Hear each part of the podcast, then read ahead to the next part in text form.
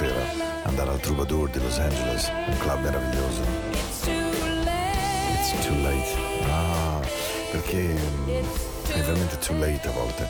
Inseguiamo tutta la vita qualcosa, poi lo troviamo e poi ci pigliamo la vita a capire che su, su quel sentimento, su quella persona, su quel lavoro bisogna saltarci sopra e continuare a attendere, pensare che ci sia un momento migliore, che poi arriverà il tempo giusto.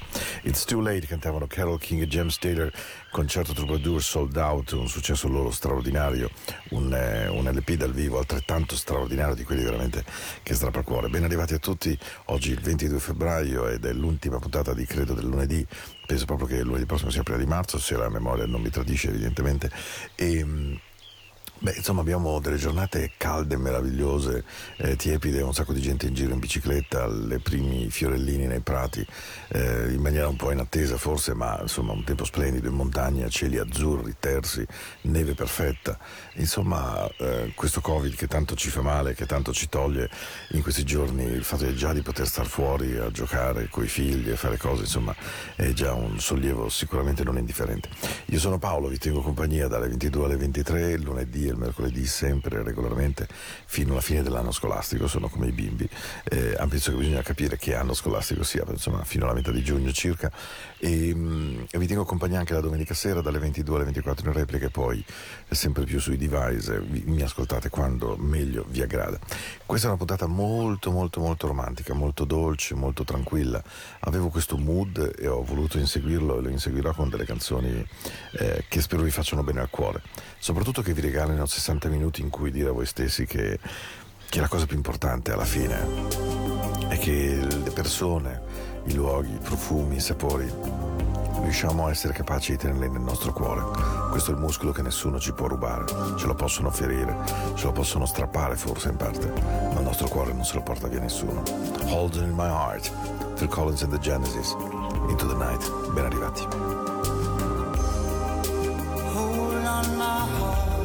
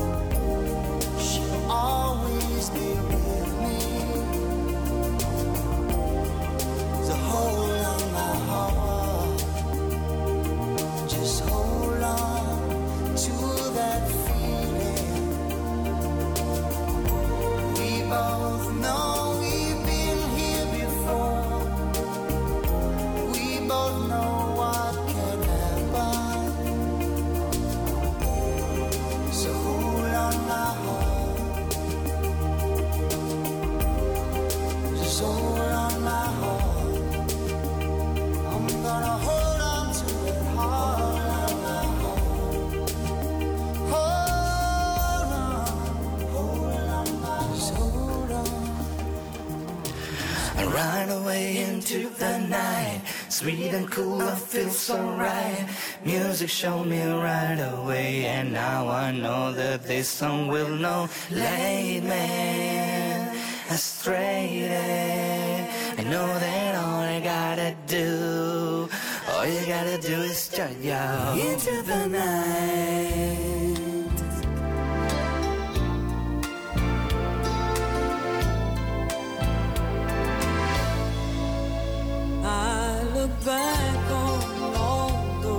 Times we once shared,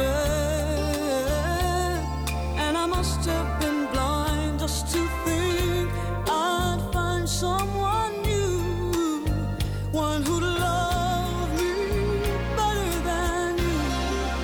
Well, it may come as a surprise.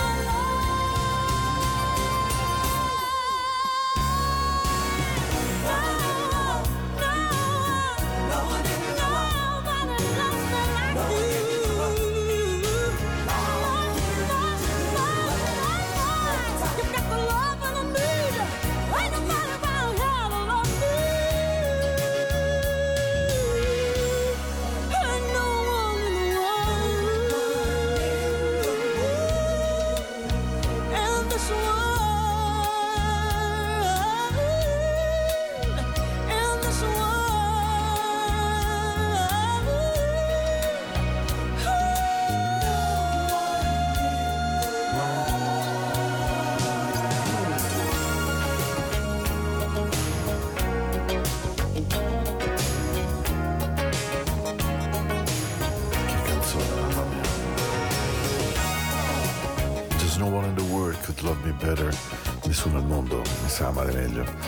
E potrebbe amarmi meglio. Anita Baker Rapture, una delle canzoni più belle di Anita Baker, senza ombra di dubbio. Festival Jazz di Montreux, credo 2018, se la mia memoria proprio non mi tradisce eccessivamente, una versione straordinaria live di questa canzone che è davvero un, un grande capolavoro di un artista meraviglioso come Anita Baker, ehm, di cui avrei voglia di ascoltare ogni volta nuove produzioni, nuove musiche, nuove cose, ma lei è veramente molto, molto trattenuta, è stata molto attenta, è stata anche molto, eh, non voglio dire sfortunata perché non- non sono così in intimità per poterlo dire, ma certamente ha avuto un percorso di vita, anche un, un tumore, un divorzio molto doloroso, insomma, delle cose che non le hanno permesso poi di andare fino in fondo di dove credo Anita Baker sarebbe arrivata, cioè una delle più grandi artiste. O forse dall'altra parte della faccia della medaglia è diventata così mitica e straordinaria proprio perché ehm, di sue canzoni non ce ne sono poi così tante e sono sempre dei capolavori. Questa è Into the Night, questa è la musica della notte, io sto con voi con eh, molta dolcezza questa sera e, e davvero con un suono che spero sia quello che avete voglia di sentire e che è un suono fatto per eh, attraversare un lunedì così, di una giornata di sole, nel quale prendere una barca forse o puntare per una rotta nuova per avere il coraggio di cambiare, di andare. E allora c'è Christopher Cross che nell'estate dell'80 stupì il mondo intero con questa canzone, che fu una dedica straordinaria al coraggio di cambiare.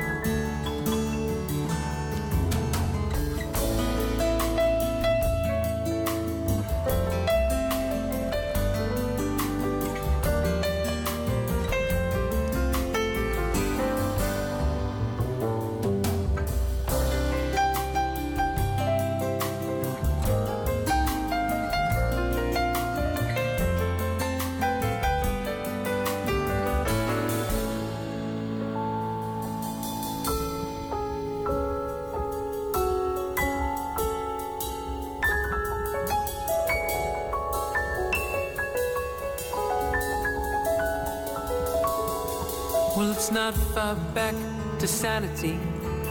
At least it's not for me. And if the wind is right, you can sail away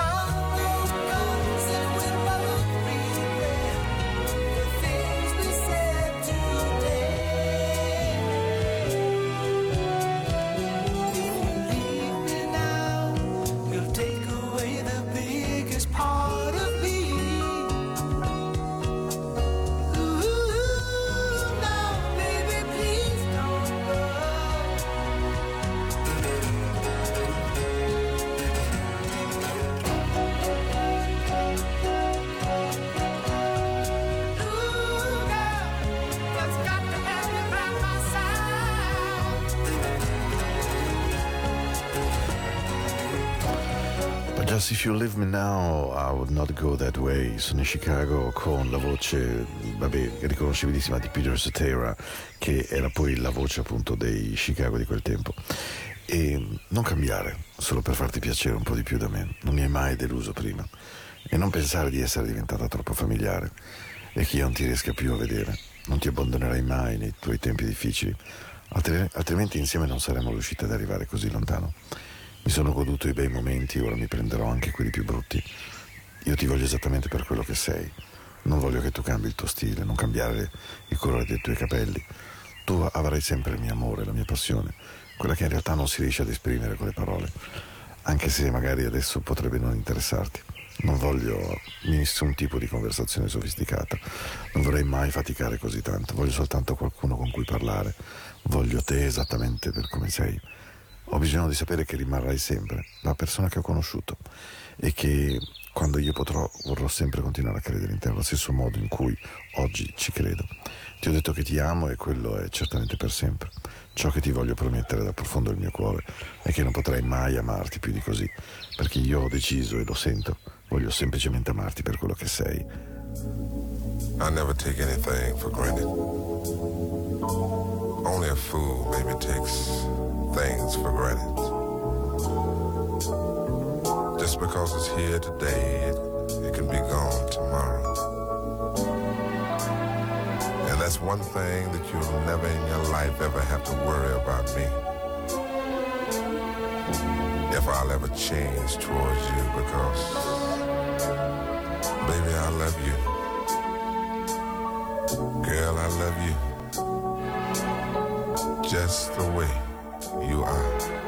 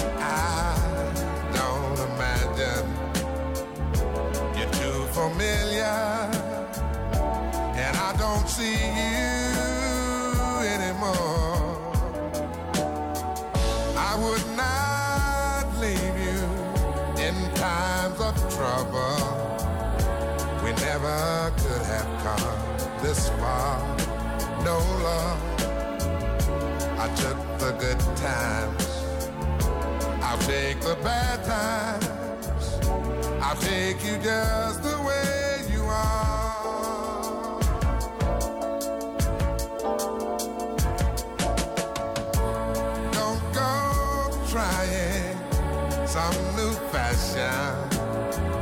Don't change the color of your hair. Hey there, you always have my unspoken passion. Although I might not seem to care, I don't want clever conversation. I don't want to work that hard. No love.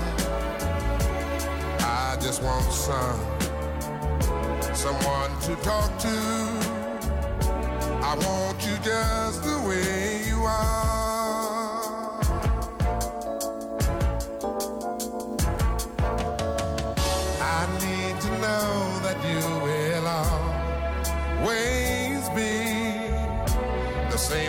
someone that I do. What will it?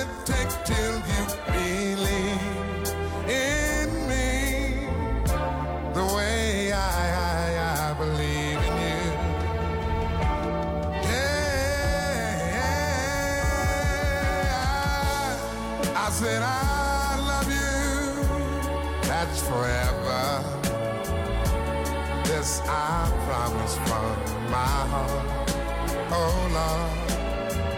I could not love you any better. Yeah, I love you just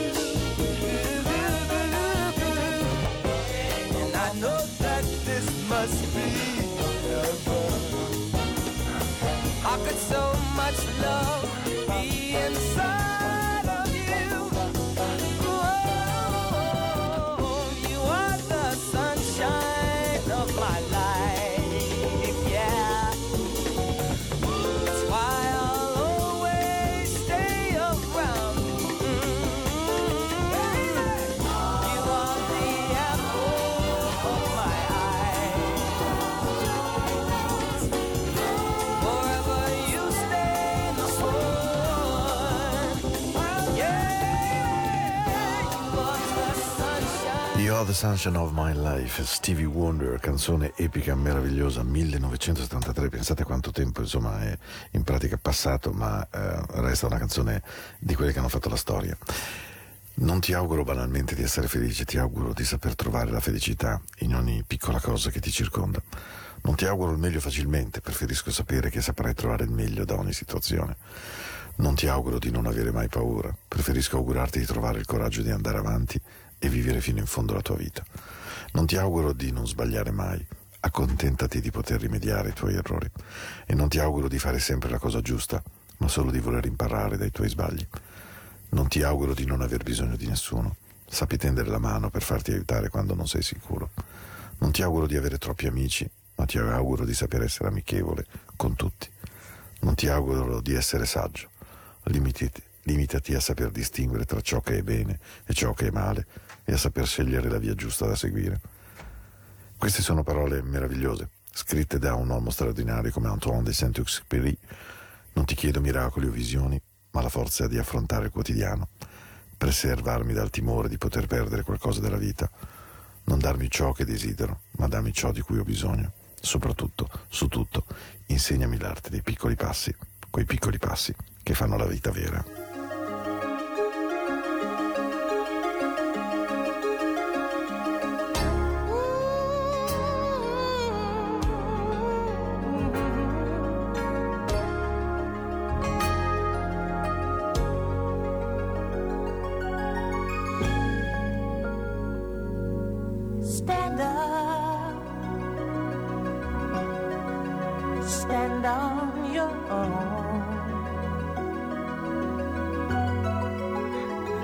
what they tell me.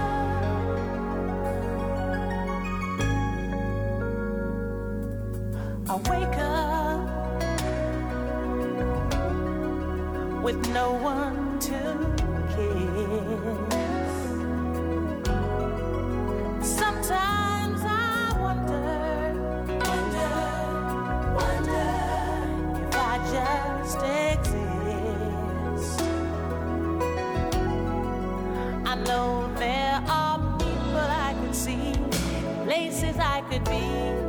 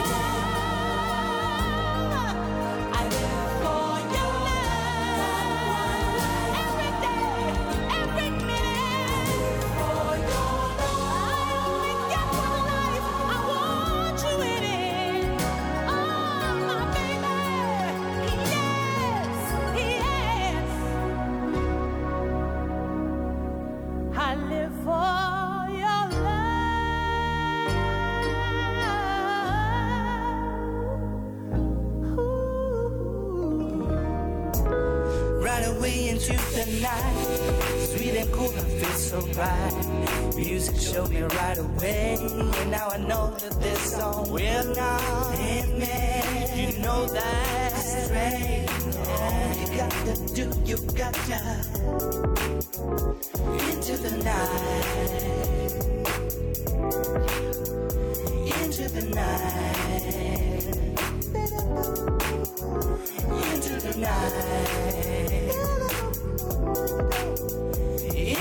night.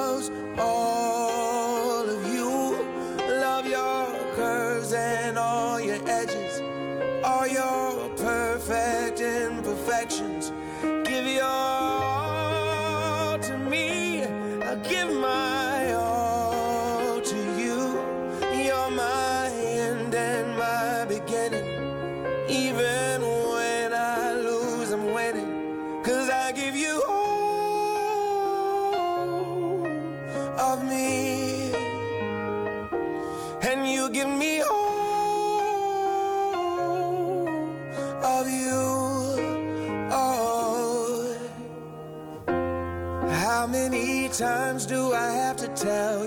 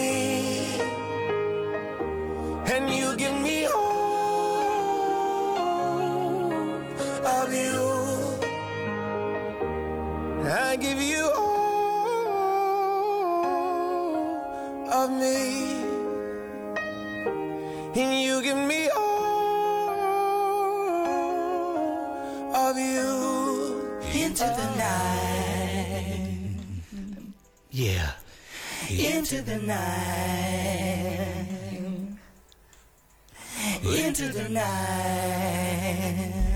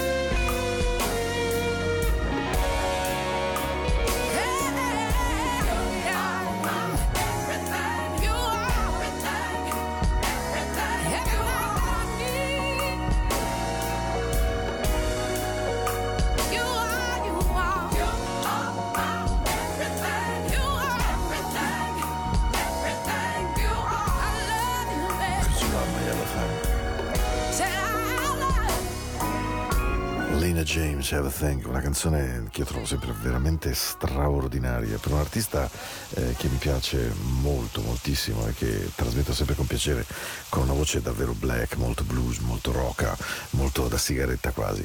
Cosa ne dite di questa puntata? È abbastanza romantica, dolce, coinvolgente. Vi sta portando anche indietro nel tempo per chi magari ha qualche anno in più del normale ascoltatore, magari un po' teens o 20-30enne. Sì, perché è un attraversamento di noi, avevo voglia di fare questa esperienza con voi, quella di essere, mi rendo conto, un po' dolce, un po' miloso magari, molto romantico, ma io credo che ogni tanto abbiamo bisogno davvero di andare in un luogo dove riparare il cuore, dove accettare che le frasi banali come sarai il mio amore per sempre o cose di questo genere trovino un senso e uno spirito perché il nostro cuore le sente. E questi mesi ci hanno tolto molto molto molto molto del nostro sentire e allora avevo voglia di un lunedì fatto così. Molto semplicemente.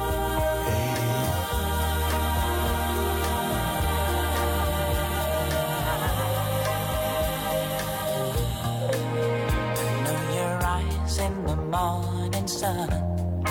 I feel you touch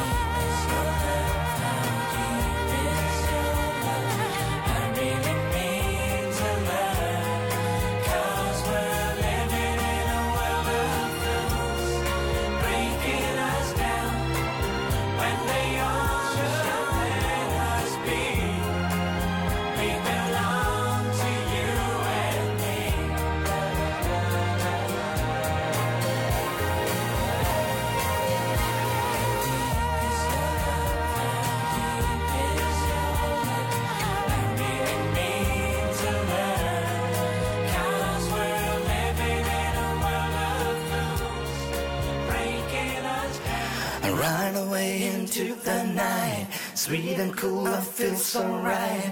Music showed me right away, and now I know that this song will know. Late man, straight.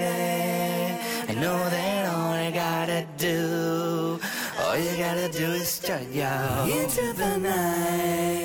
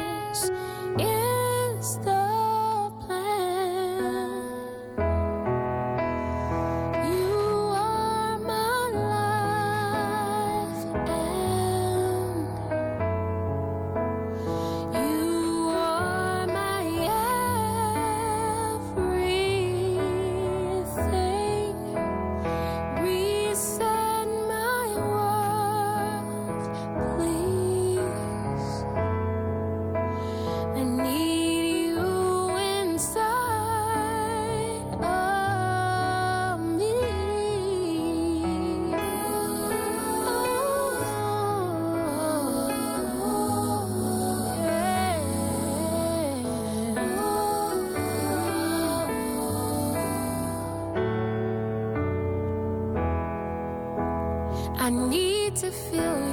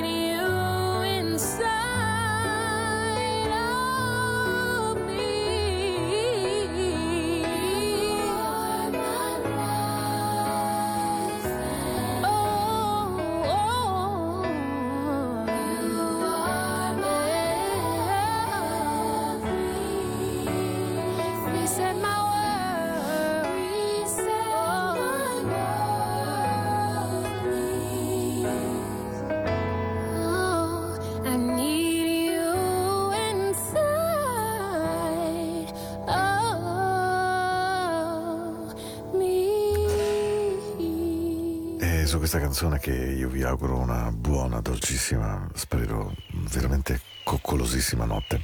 Soprattutto l'augurio più grande che vi posso fare è di avere sempre qualcuno per cui valga la pena di dire che I feel you inside and you are an enormous part of me e che in qualche modo tu sia una parte gigante di me. Questa era una puntata un po' particolare, una puntata dedicata alla pulizia del cuore, al fatto di concedersi veramente un'ora di romanticismo totale, senza grandi spiegazioni, forse eccessivo, forse barocco, forse retorico, ma quella sensazione meravigliosa che dice che vale davvero la pena di stare qui, perché poi quando si incontrano questi sentimenti, per una donna, per un uomo, per i nostri figli, quando li abbracciamo forte forte e capiamo che loro sono tutto di noi, ecco, in quei momenti in cui il cuore veramente riprende il governo e mette un po' di ordine in questo strano mondo disastrato, beh, questa trasmissione era dedicata a tutte quelle persone che in quest'ora questa emozione le hanno provata. Io aspetto mercoledì sera prossimo, come sempre, dalle 22 alle 23. Questa era Into the Night e questa naturalmente è Radio Ticino. Un bacio grande da parte di Paolo, vi aspetto.